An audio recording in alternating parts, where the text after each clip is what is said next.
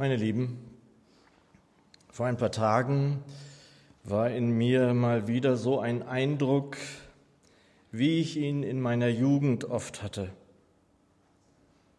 Es war so ganz trüb, düster, so wie der November eben zu sein pflegt und damit in so manch einer Seele etwas ins Dunkel geraten lässt. Wir waren Anfang der Woche in Groß-Gerau und mir kamen so Gedanken wie vor vielen, vielen Jahren.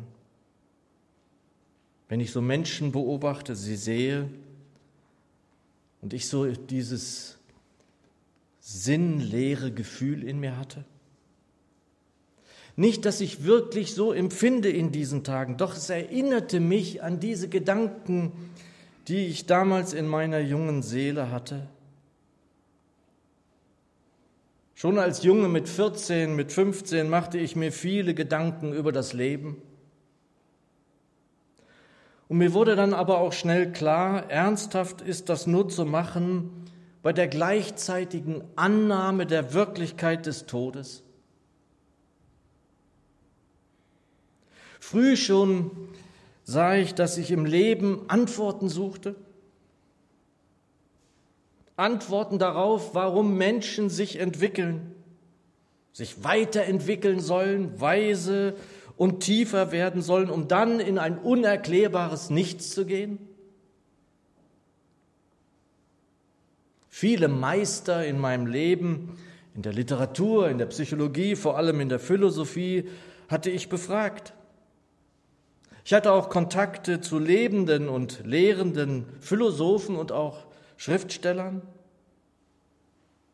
Als ich ganz jung war, war ich regelmäßig zu Besuch bei einem Professor der Philosophie aus Göttingen. Er war beeindruckt von dem Jungen, der viele Fragen stellte. Und ich war vor allem beeindruckt von seiner privaten Bibliothek in seiner Wohnung. Doch Antworten, die mir klar machten, so ist es, damit werde ich leben können, gab es nicht. Gab es damals nicht. Irgendwann wurde ich dann erwachsen und es war keine Zeit mehr, viele Fragen zu stellen, sondern um zu leben. Ich lebte und die Fragen hielten wohl irgendwie still, aber sie waren nicht weg. Immer wieder war da auch in mir dieses daran denken, dass es einfach keinen Sinn gab, der mir Perspektive hätte geben können? Und als dann früh, sehr früh für mich meine Eltern starben, da war dann aus dieser Theorie jenes über den Tod denken Wirklichkeit geworden. Und noch und wieder Fragen offen. Johannes sagt in seinem ersten Brief, Kapitel 3, Vers 8, dazu ist der Sohn Gottes erschienen, die Werke des Teufels zu zerstören.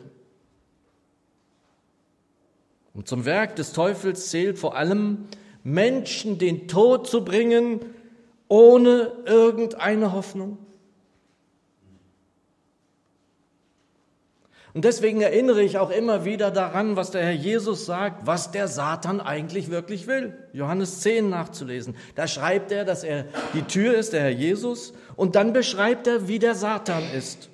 Und er sagt, er, der Satan, kommt nur, um zu stehlen, zu schlachten und zu verderben. Das ist die Wirklichkeit. Dafür ist er hier. Zu stehlen uns Gewissheit zu stehlen, zu schlachten und zu verderben, Menschen ins Verderben zu bringen. Dafür ist er hier. Ich lese uns Verse aus dem Hebräerbrief, unser Predigtwort, Hebräer 2, die Verse 10 bis 15. Hebräer 2, die Verse 10 bis 15. Ich lese sie uns zunächst in der neuen Genfer Übersetzung. Dort heißt es, in Gott hat ja alles nicht nur seinen Ursprung, sondern auch sein Ziel. Und er will viele als seine Söhne und Töchter an seiner Herrlichkeit teilhaben lassen. Aber um diesen Plan zu verwirklichen, war es notwendig, den Wegbereiter ihrer Rettung durch Leiden und Sterben vollkommen zu machen. Er, der sie heiligt, und sie, die von ihm geheiligt werden, haben nämlich alle denselben Vater. Aus diesem Grund schämt sich Jesus auch nicht, sie als seine Geschwister zu bezeichnen. Etwa wenn er sagt, ich will meinen Brüdern verkünden, wie groß du bist, o oh Gott, mitten in der Gemeinde will ich dir Loblieder singen. An einer anderen Stelle sagt er, nichts soll mich davon abbringen, auf Gott zu vertrauen und fährt dann fort, hier bin ich. Und das sind die Kinder, die Gott mir gegeben hat. Weil nun aber alle diese Kinder Geschöpfe aus Fleisch und Blut sind, ist auch er ein Mensch von Fleisch und Blut geworden. So konnte er durch den Tod den entmachten, der mit Hilfe des Todes seine Macht ausübt, nämlich den Teufel, und konnte die, deren ganzes Leben von der Angst vor dem Tod beherrscht war, aus ihrer Sklaverei befreien. Ja, wir haben es gehört, du lebst. Du bist hier unter uns, du bist gegenwärtig. Und dafür danken wir dir von ganzem Herzen, dass du da bist, dass wir uns an dir festhalten können, dass du uns ins Licht bringst. Herr, nun schließe uns dein Wort auf. Amen. Auch wenn andere es anders sahen und mir auch irgendwie so erklären wollten, die Frage nach dem Sinn ist vor allem mit der Frage nach dem Feind des Lebens, nämlich mit dem Tod verbunden. Selbst wenn in unserer Gesellschaft der Tod immer mehr in den Hintergrund zu geraten scheint, wir vielleicht, wie ich es immer so sage, nur mal blitzartig uns erinnert sehen, wenn der Leichenwagen an uns vorbeifährt. Reinhard sagte es am letzten Sonntag, jeder von uns kommt einmal ans Sterben. Jeder. Das geht an keinem vorbei. Und es sind die Themen der ernsthaften Literatur, so sagte es Marcel Reich-Ranitzky einmal. Gute Literatur kommt an diesen zwei Themen, nämlich Liebe und Tod, nicht vorbei. Sie sind die Hauptpfeiler ernstzunehmender Literatur. Und es wird auch niemand klug oder gar weise sein und werden können, der das nicht in seinem Herzen bewegt in diesem Leben? Und mir, und das sagte ich in meiner letzten Predigt von hier, hat nie so ein Kalenderspruch, wie ich es immer sage, irgendwie helfen können. Der Weg ist das Ziel. Der Tod gehört zum Leben dazu. Ich kann damit nichts anfangen. Ich erspare uns auch alle anderen Sprüche. Denn wer tatsächlich mit dem Tod in Berührung kommt, in seinem Umfeld, vielleicht vor allem auch in seiner Familie, wird von der Endgültigkeit des Todes beeindruckt sein. Und noch einmal die Schauspielerin, deren Ausspruch ich zitierte in der letzten Predigt, die so ehrlich war, das hat mir einfach gefallen. Ich finde den Tod eine himmelschreiende Ungerechtigkeit. Und genau so sollten es viele, wenn nicht sogar alle Menschen sehen. Sie sollten dies tatsächlich in den Himmel schreien. Und vielleicht wie einige Psalmisten auf Antworten hoffen. Und auch wenn manch aufgeklärter Bürger mit all den hoffnungsvollen Worten, wie wir sie hier finden, in Ruhe gelassen sein will, das begegnet uns immer mehr. Wer einmal mit dem Tod in Berührung kommt, ist diesen Gedanken ausgesetzt, manchmal, manche sogar ausgeliefert, die jeden ereilen, der nur irgendwie denken kann. Und Vers 10 unseres Predigtwortes ist in den genauen Übersetzungen wirklich kaum zugänglich, wie ich finde. Die freieren Übertragungen sind fast zu frei, genauere kaum zu verstehen. Ich finde, die gute Nachricht macht das ganz gut wenn sie übersetzt, weil Gott wollte, dass viele Kinder Gottes in sein herrliches Reich aufgenommen werden, hat er den, der sie zur Rettung führen sollte, Christus, durch Leiden zur Vollendung gebracht. Das war der angemessene Weg für Gott, den Ursprung und das Ziel von allem. Und wir können viel erklären, wir können auch viel umschreiben, damit das irgendwie, was wir hier machen, den Menschen zugänglich wird. Doch die Wahrheit ist, dass der Sinn zu finden ist darin, dass Ursprung und Ziel aller Menschen der Vater der Herrlichkeit ist, den wir hier Vater, Abba Vater nennen, ansprechen dürfen, weil wir wissen, dass wir seine Kinder sind. Das ist der Sinn. Und dieser Zugang ist jedem zugänglich, der glaubt. Der das glaubt, dass das der Sohn des lebendigen Gottes ist, der da am Kreuz gestorben hat und das auch für meine Schuld getan hat.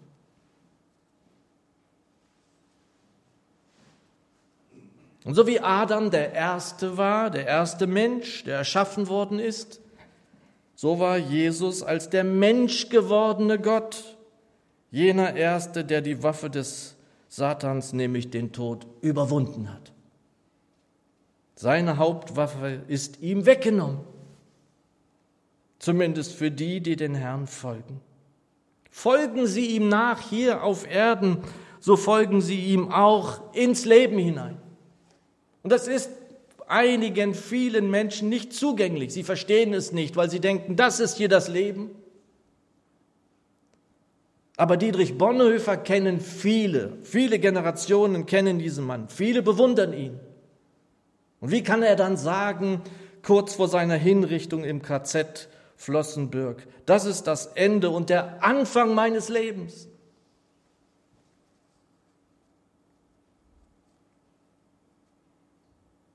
Meine Zürcher übersetzt Johannes 8, Vers 52 das Wort des Herrn Jesus. Wenn jemand mein Wort befolgt, wird er in Ewigkeit den Tod nicht sehen. Wir werden ihn gar nicht sehen, diesen Tod. Luther übersetzt nicht schmecken. Denn er, sie, wir sind damit hier schon vom Tode zum Leben hindurchgedrungen. Johannes 5, Vers 24. Glaubst du das?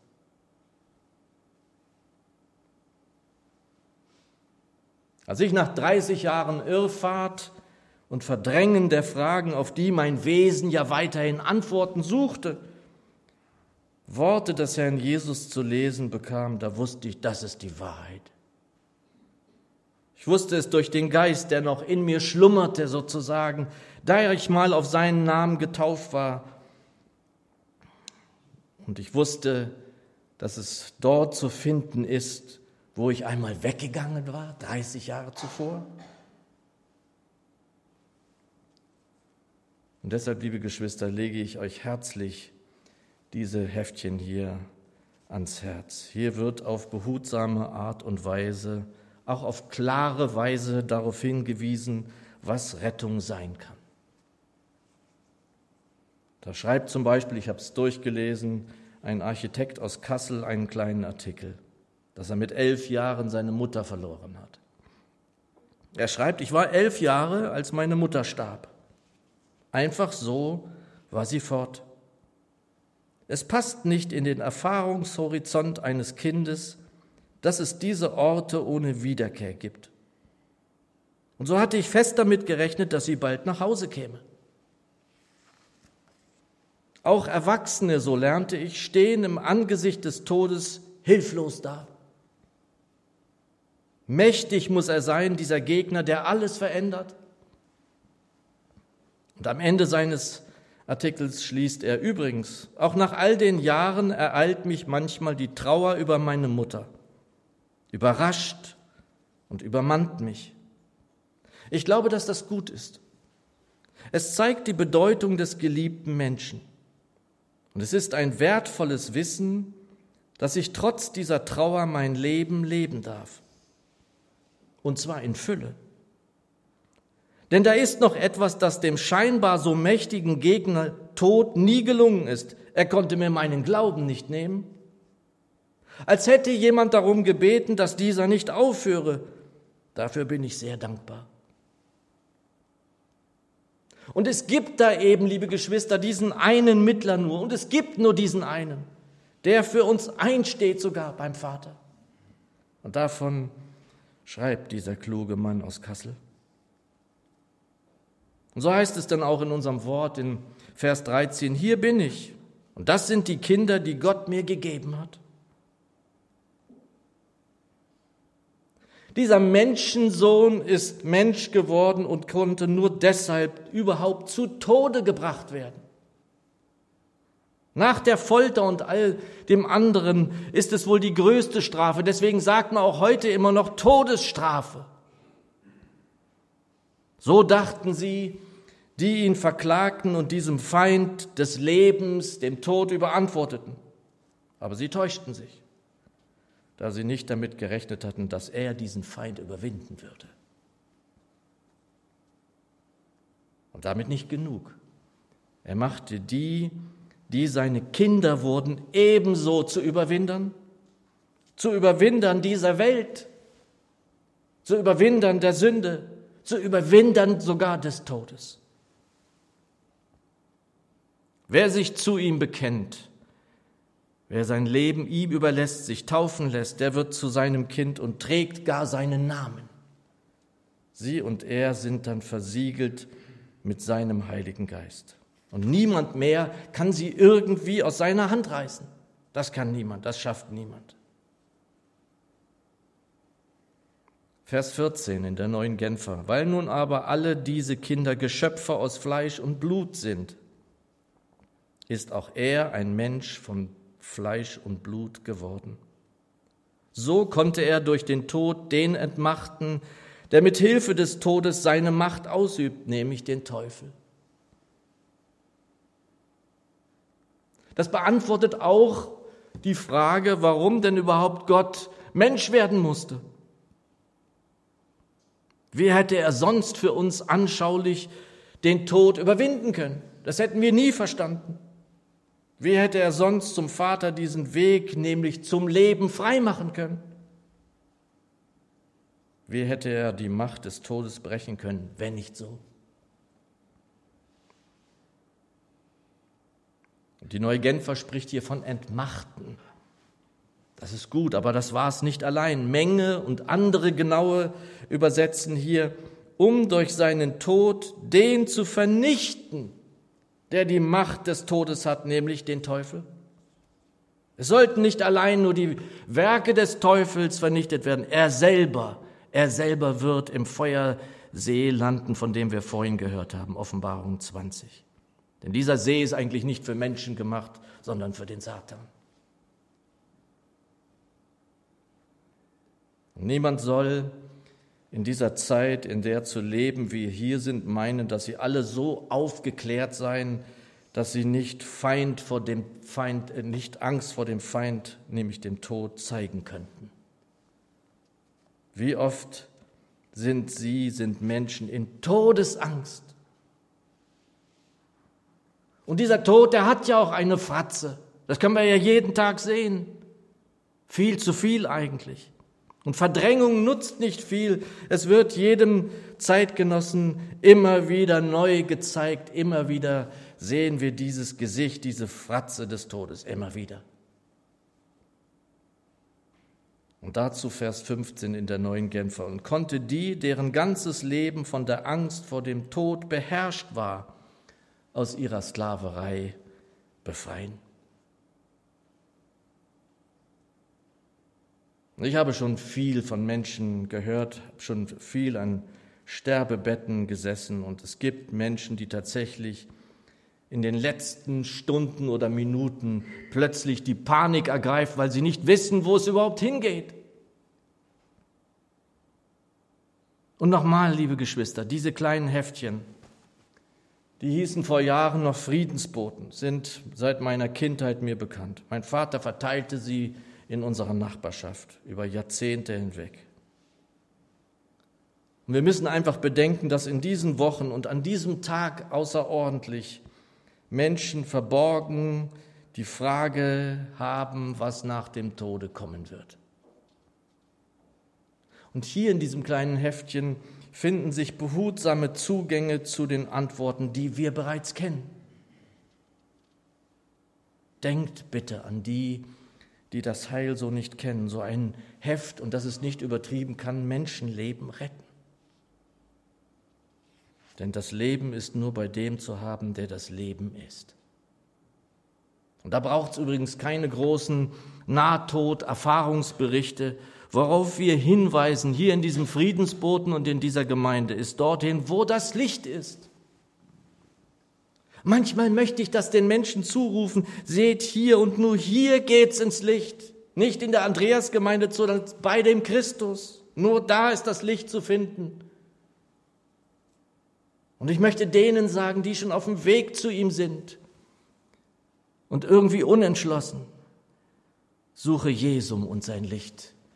Alles andere hilft dir nicht. Amen.